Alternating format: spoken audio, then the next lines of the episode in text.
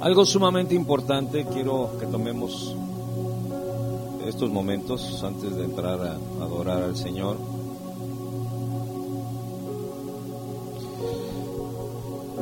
¿Qué, ¿Qué viene a su mente, qué viene a su corazón cuando, cuando hablamos de sanidad?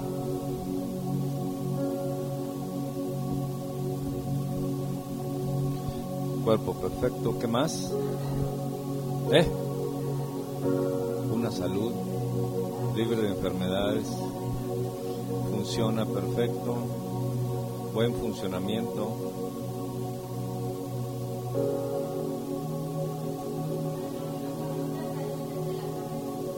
Salud, cabeza los pies.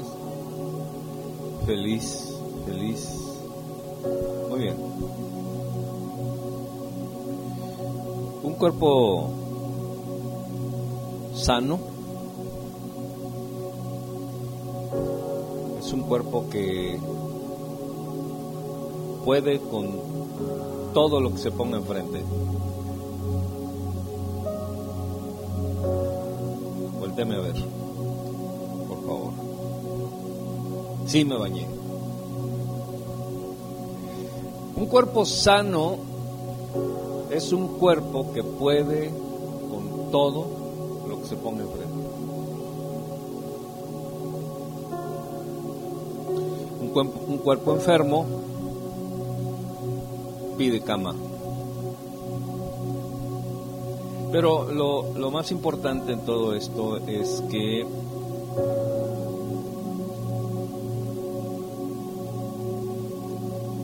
cuando nosotros hablamos de un cuerpo, escúcheme con atención, por favor. Yo sé que hermano Marco está galán pero volteeme a ver acá, por favor.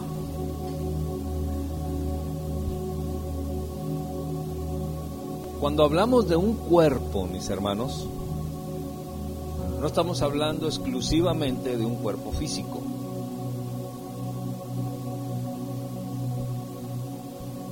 Por ejemplo, se habla del cuerpo empresarial, el cuerpo político, el cuerpo de la iglesia, el cuerpo familiar, o sea, estamos hablando de no de una institución, sino de un cuerpo, precisamente, de un cuerpo. Y cuando, uno, cuando un cuerpo está enfermo, no produce. Cuando una persona está enferma, al no producir, a otro o a otras personas le cuesta su enfermedad. ¿Sí? Si yo me enfermo, no produzco nada, a mi esposa le va a costar mi enfermedad. Le va a costar tiempo, le va a costar dinero, le va a costar todo. Y si yo permanezco enfermo por 5 o 10 años, es muy probable que la pobreza llegue, la ausencia de muchas cosas llegue y termine por morir.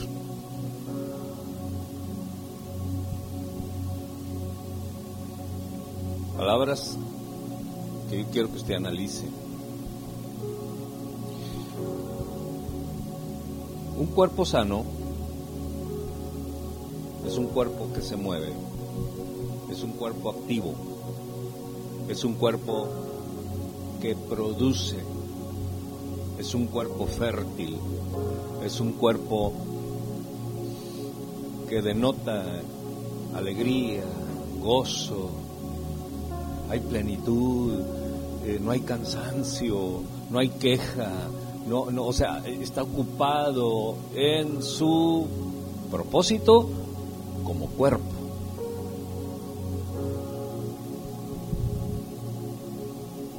Pero un cuerpo enfermo, regreso otra vez, un cuerpo enfermo no produce, cuesta mucho. Ahora bien, vayamos a una iglesia enferma. Una iglesia enferma no produce. Cuesta mucho. Mantener todo esto cuesta mucho dinero. Y seguir manteniéndola por mucho tiempo cuesta cansancio, cuesta tiempo, cuesta dinero, cuesta muchas cosas, cuesta pesadez, cuesta muchas cosas.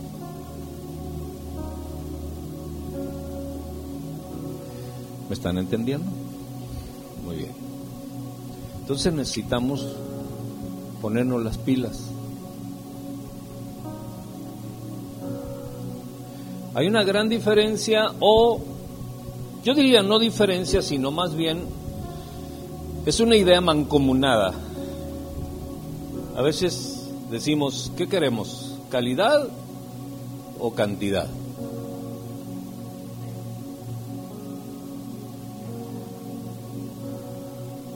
Ambas. Porque la calidad no, no tiene por qué estar peleada con la cantidad y la cantidad no debería estar peleada con la calidad. Porque la calidad produce cantidad. automáticamente produce cantidad, pero la cantidad automáticamente produce muchas cosas más. La calidad produce cantidad y la cantidad produce dimensiones.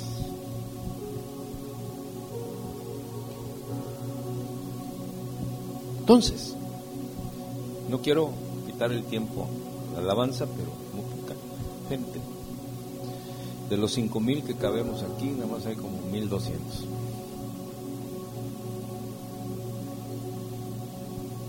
Entonces hay, hay cinco cositas que no las voy a explicar, solamente se las voy a decir. Hay cinco cositas que toda iglesia requiere para que la iglesia crezca.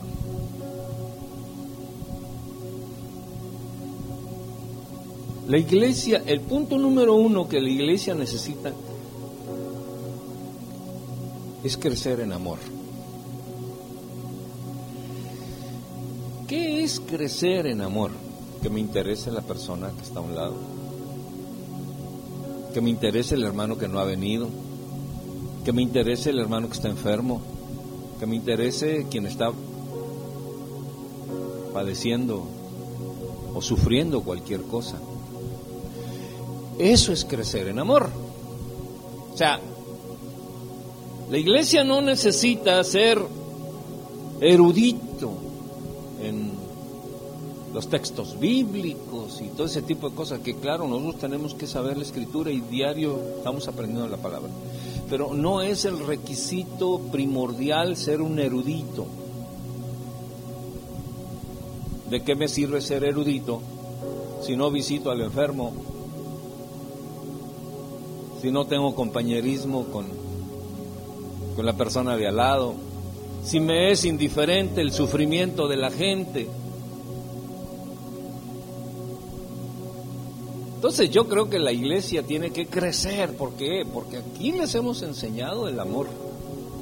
Aquí les hemos enseñado el interés de uno a otro. No es, un, no es un interés que solamente deba de tener el pastor o los pastores, es la iglesia.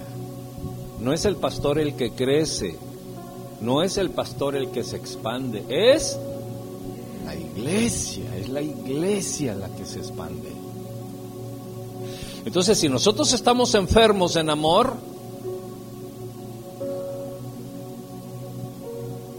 estamos enfermos de calidad. me interesa si vienes, si no vienes. Por ejemplo, ¿hace cuánto tiempo que no vienen los bombones?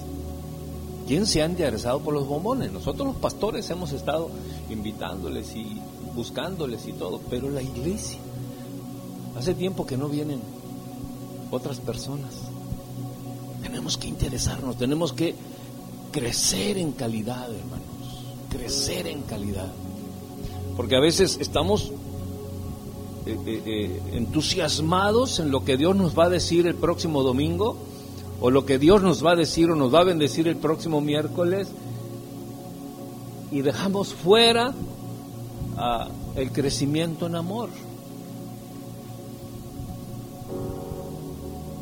Y el crecer en amor es crecer en calidad. Entonces, punto número uno, híjole, yo no, no quiero predicar, pero, pero vamos a, vamos a hacer muchos cambios en la iglesia. No hemos podido conseguir otro nuevo lugar. Tienen costos extravagantes, ¿verdad?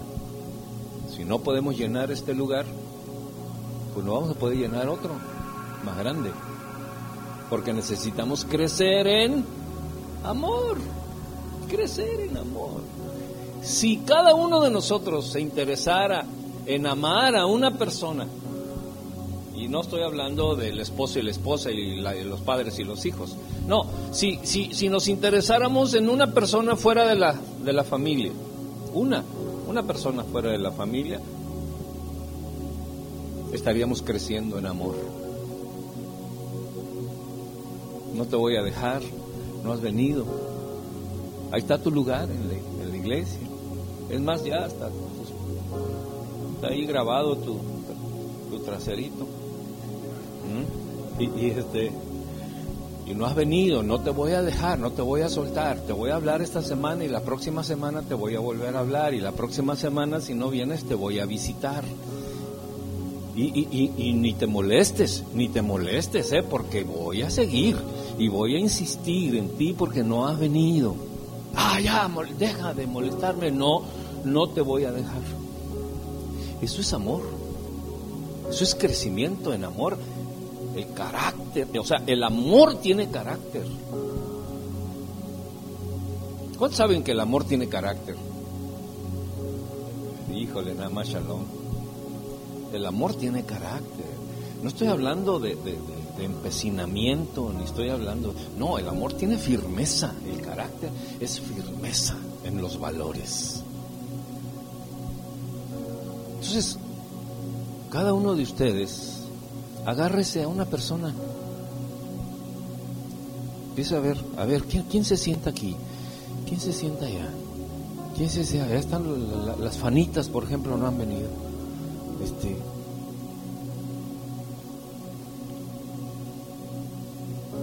Eso es amor. Crecimiento en amor.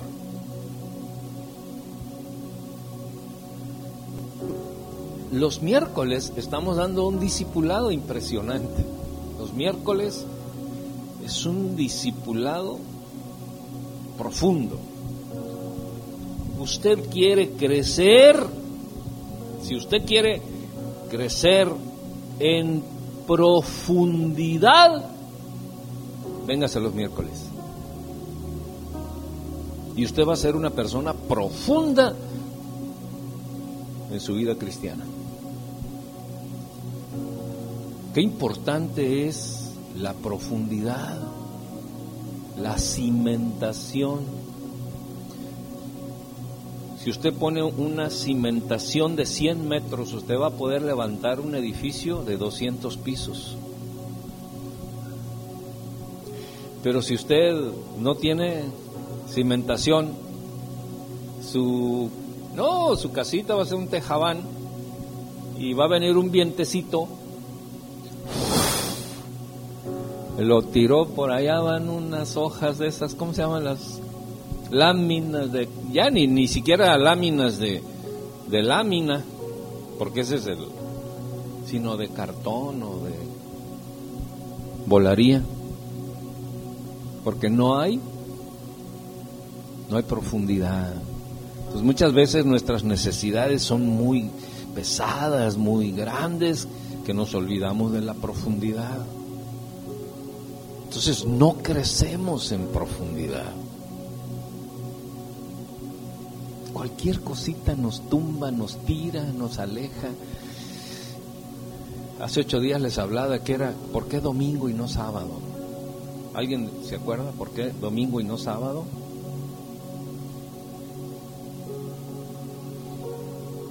O las primicias, porque el domingo es la primicia. Es el primer día de la semana, es lo que le tengo que ofrecer a mi Señor, el primer día. Y aparte, el domingo es un día de celebración, no es un día de no hacer nada. No, es un día de celebración. Pero si no tenemos profundidad, va a venir el domingo como si fuera cualquier día. Es domingo. ¿Qué vamos a hacer? ¿Vamos a la iglesia o vamos a la playa? Y dice usted, ¿what? No hay profundidad. Entonces tenemos que crecer en profundidad. En amor, en profundidad. ¿Cómo crecemos en amor? Sí, una de las maneras es esta, pero el compañerismo, el amarnos entre nosotros. Por ejemplo, les digo, vamos a tener domingo de familiar. Se queda el 20% y todos los demás ¡bum! se van volando de la iglesia Vamos a tener domingo familiar, coinonía, siéntense a platicar, cómanse el pollito, este, ámense unos a otros. Ese es crecimiento en amor. Pero si no me interesa tu vida, ni me interesa ni nada, eh, es más, te voy a quitar el pollo que te toca, me lo voy a comer yo. Entonces, mis hermanos, la iglesia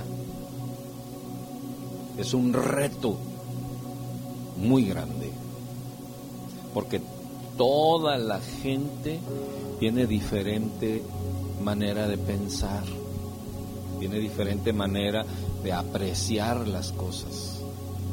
Entonces para los pastores, unificar todos esos criterios, no uniformar, unificar esos criterios son un reto. Ella piensa diferente a ella, ella piensa diferente a él, él piensa diferente. Todos pensamos y apreciamos diferentes, pero para unificar los criterios y los pensamientos en una agrupación es todo un reto, es un, todo un reto pastoral. Y eso nos ha traído el Señor. Punto 3. Necesitamos crecer en amor, necesitamos crecer en profundidad. Ahora necesitamos crecer. Escuchen. Uno. Uno. Dos. Profundidad. Y tres, necesitamos crecer en fuerza. ¿Para qué necesitas la fuerza? Para no estar débil. ¿Qué hace qué hacen las circunstancias con alguien que es débil? Lo hace pedazos. Necesitamos crecer en fuerza. Necesitamos ser una iglesia fortachona. A ver, hágale así. Voy a decir, ay, hoy no me bañé. no, no, no. Toques el conejo.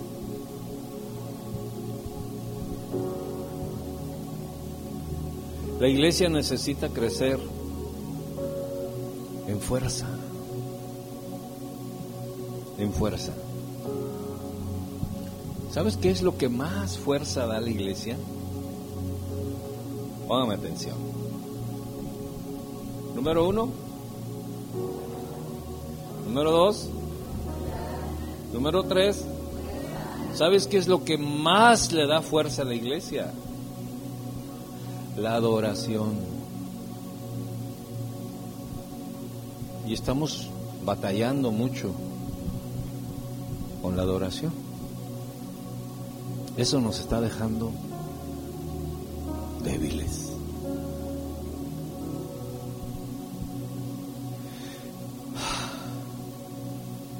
¿Qué significa la adoración? Si no hay gratitud en el corazón, difícilmente hay adoración. A ver otra vez. Si no hay, difícilmente. Y sabes que los problemas que podemos tener, los problemas que podamos tener, hacen a un lado la gratitud de tantas cosas que Dios sí nos ha dado. Ayer iba escuchando un programa de radio y dice y ponían un ejemplo de una maestra que llegó y dijo, sorpresa, examen sorpresa a la escuela, ¿no? ¿Cuántos de repente en la escuela tuvieron exámenes sorpresas? Hoy va a haber examen. Y a los 50 alumnos que tenía ahí les entregó una hoja con un punto negro en medio. Y les dijo, hoy el examen no va a ser regular, hoy el examen es porque los quiero poner a pensar.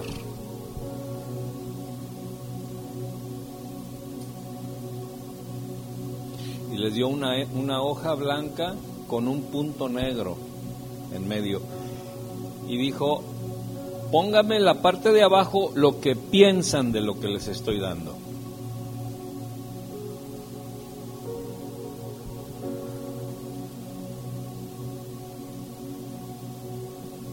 Bueno, Unos pusieron, unos pusieron, este, no, pues ese punto negro, este, significan los problemas de la vida, ese punto negro mancha todo, ese punto negro hay que quitarlo, este, significan los pecados y significan una bola de cosas, ¿no? Recogió los exámenes, los analizó, los revisó y dijo, me da, me da pena, me da lástima que usted no se haya fijado en todo lo que es blanco. Nada más puso su atención en el punto negro.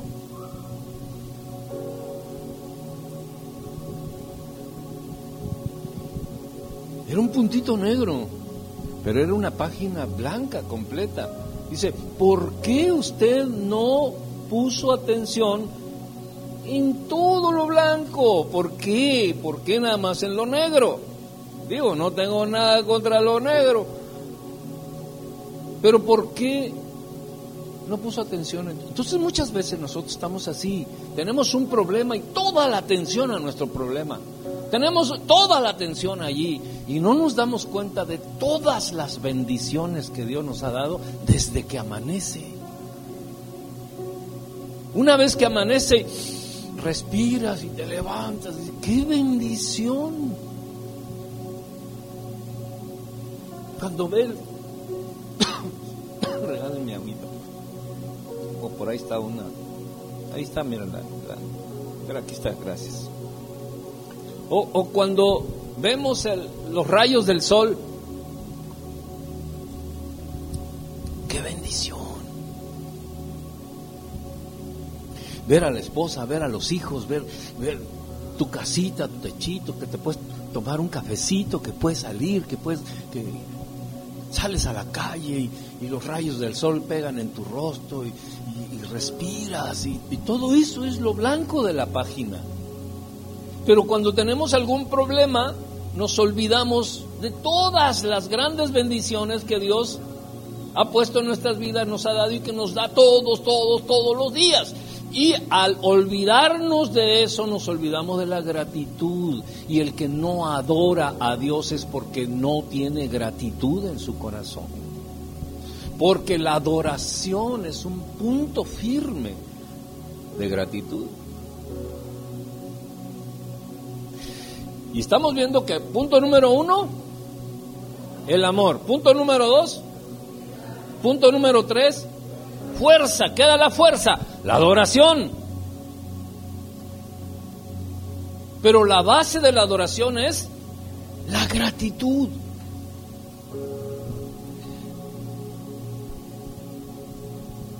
Entonces estamos, y si la fuerza nos la da la adoración, la iglesia puede estar débil, muy débil, muy débil. No adora, no hay gratitud. Estamos afanados en el punto negro. ¿Cómo está, hermano? Ahí la llevamos, hermano. No me digas eso. Sí, pues es que ya ve que la crisis y las cosas, y, mi mujer, y la mujer, y, hablas con ella, el, el, hombre, los hijos, y todo lo demás, todo lo blanco, no, bueno, eh, sí, pues sí, sí, amén, amén, amén. Pero no hay gratitud, no hay gratitud. Oye, Carlito, estás bajando. Mis camisas este, se están huyendo.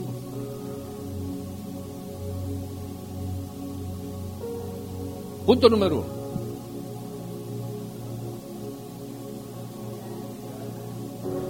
Ok, ahí le va el punto cuatro. Amplitud. Oh.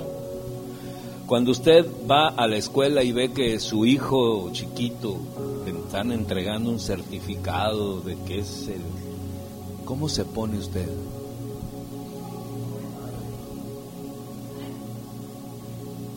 Ancho, amplio, como que el pecho se expande.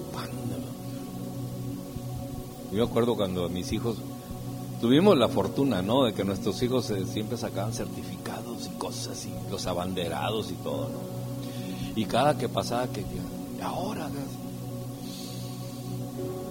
sentía yo así como pasaban los hijos abanderados y todo ese tipo de cosas, ¿no? O que salían en un bailable o en una obra. Yo acuerdo que una vez salió Shalom de Hulk, todo pintado de verde, salió ahí. hombre, todas las fotos a mi changuito, todo, era el changuito más bonito. Uh.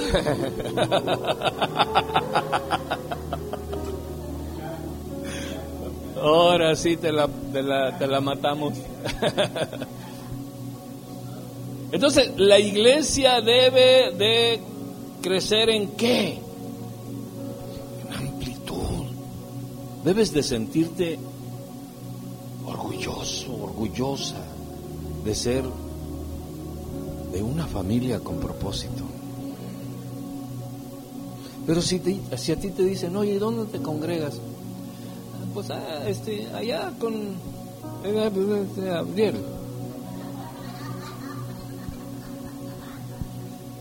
¿Con quién? Ah, ah, la luna.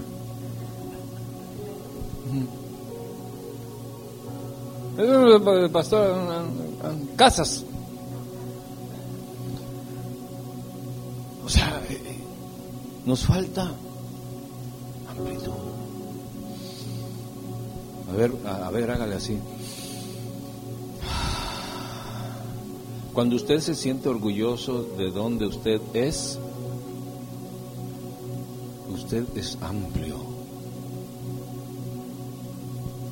Por ejemplo, no hay, no hay otro estado en México que sea santo, no hay otro, más que San Luis. Es el único estado santo. Y háganle no, que el norte, que el sur y que, como quiera. No hay otro Estado Santo. Que miren el mapa, que no, no. ¿Dónde hay otro Estado Santo? Nomás San Luis, porque yo me ensancho de ser de San Luis.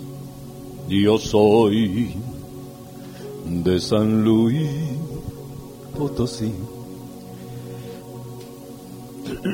Lo mismo, este, banderilla. Jalapa, o sea, necesitamos Morelos, necesitamos puro whisky, la tierra del whisky. Necesitamos sentirnos plenos, amplios de dónde somos. Si usted se le olvida de dónde es, como dicen, triste su calavera, porque entonces no va a ser ni de aquí ni de allá. Y le va a quedar muy bien la canción esa, ¿no? No soy de aquí. Punto último, punto último,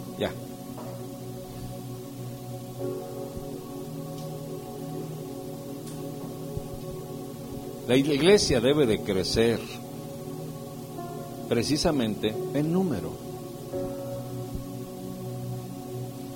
Punto uno, amor. Si no nos interesan los que faltan, no hemos crecido. Estamos tan interesados. Ahí están las sillas. Miren, faltan como 2.500 personas. No importa, están de vacaciones o lo que sea, pero no están. Punto dos, profundidad. Conocimiento de la palabra, su profundidad de la fe. Ahí estamos los miércoles dándole duro. Usted quiere tener profundidad, véngase los miércoles, crezca en conocimiento, crezca en la palabra, crezca.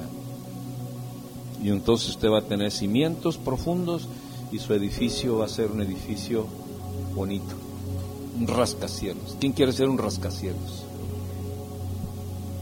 Punto tres, fuerza. ¿Usted quiere tener fuerza?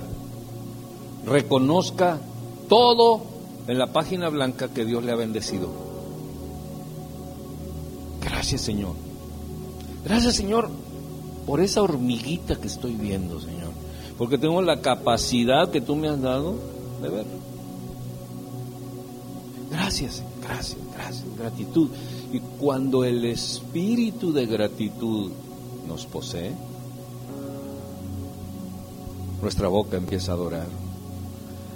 Gracias, muchas gracias, Señor. Cante conmigo. Gracias mi Señor Jesús. Usted empieza a cantar, empieza a agradecer a Dios, empieza a adquirir su espíritu, empieza a volar y empieza a adquirir fuerza espiritual, vigor. Empieza a volar. Y cuando usted empieza a volar, empieza a ver las cosas para abajo. Y usted nunca va a dejar de volar. Al contrario, va a querer volar más y más y más. Y luego pasearse en las alturas como las águilas en la presencia de Dios. Y usted empieza a adquirir fuerza, una fuerza espiritual empieza a hablar en otras lenguas, empieza a tener visiones, empieza a tener milagros, el don de fe se manifiesta. Usted empieza a tener revelaciones de Dios, empieza a tener palabra profética, empieza a tener fuerza, empieza a tener fuerza espiritual. Pero si no hay gratitud y no hay adoración, difícilmente. Y el crecimiento en número es a través del evangelismo. Si usted no evangeliza, es porque no está conforme con lo que usted es en Cristo. Le hace falta todavía algo a usted. A usted le hace falta algo porque usted no, eh, eh, no está pleno. O sea, cuando alguien está en plenitud de lo que es en Cristo Jesús, se desborda. Usted es como un vaso lleno que, sigue llenándose y ese vaso se está desbordando y ese desbordamiento muchas veces usted sucede y no no ni cuenta se da está desbordando y más cuando se da cuenta y empieza a predicarle a su vecino, a su hermano, a su compañero en el trabajo, empieza a invitarlo a la iglesia, usted empieza a evangelizar.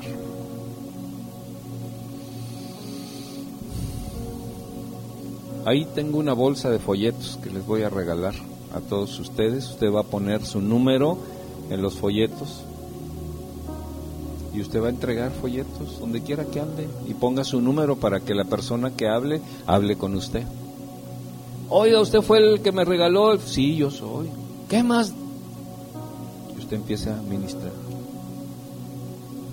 Pronto llegarán los abanicos, ya tenemos el diseño, cambiamos de, de casa de publicidad. Nos mostraron un diseño más bonito y vamos a evangelizar y vamos a entregar y vamos a poner y vamos a trabajar y vamos a extendernos y vamos a ser poderosos en evangelismo. Entonces, para finalizar, uno, dos, tres, ¿eh? Fuerza. Cuatro. Y cinco, crecimiento, expansión, evangelismo.